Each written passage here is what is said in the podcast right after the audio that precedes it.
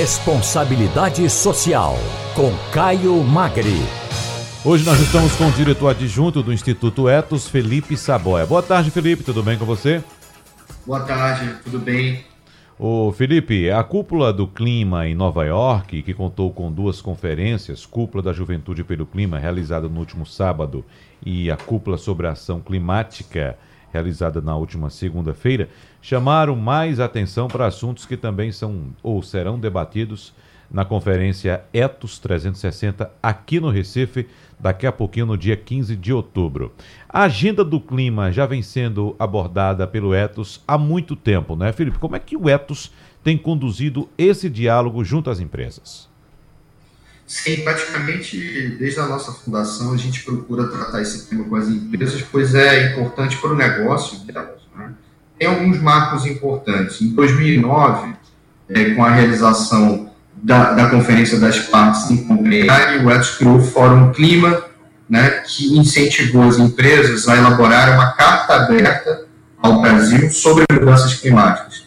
O que, que é isso? Foi um movimento de empresas se comprometendo em relação à questão das mudanças climáticas e fazendo investimentos também nessa direção.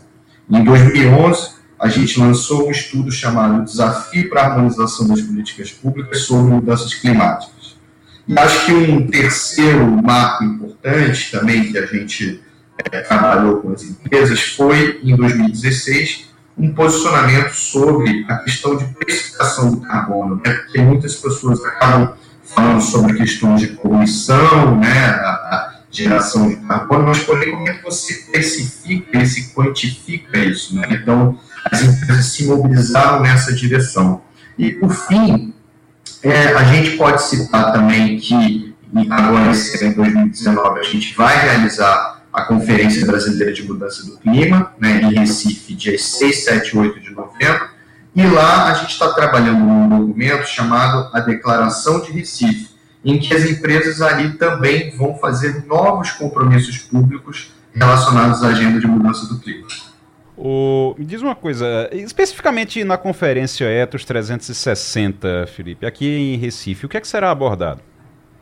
A conferência Etos vai ser realizada pela primeira vez em Recife, no dia 15 de outubro, no Museu Cais do Sertão, Que quem quiser saber mais informações tem lá no site conferenciaetos.ph.org.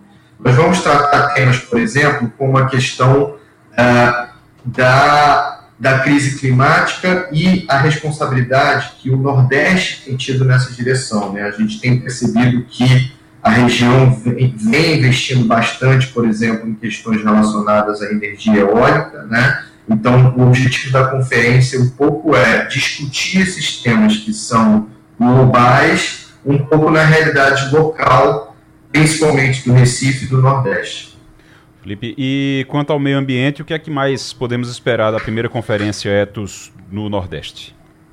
Posso citar para todo mundo três temas, né? Acho que um tema é interessante dos, sobre os negócios e o uso sustentável da biodiversidade da caatinga isso porque a Caatinga ela pode apresentar diversas soluções para diferentes indústrias, pode gerar renda, manter o vínculo das famílias com a terra e etc.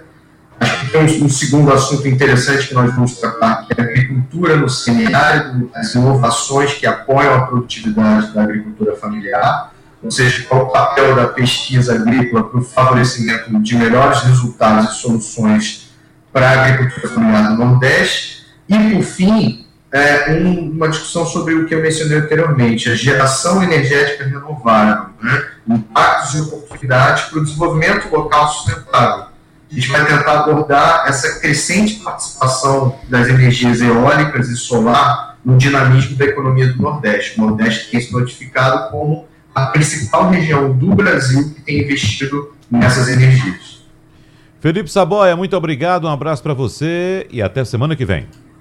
Um abraço, um abraço a todos os ouvintes.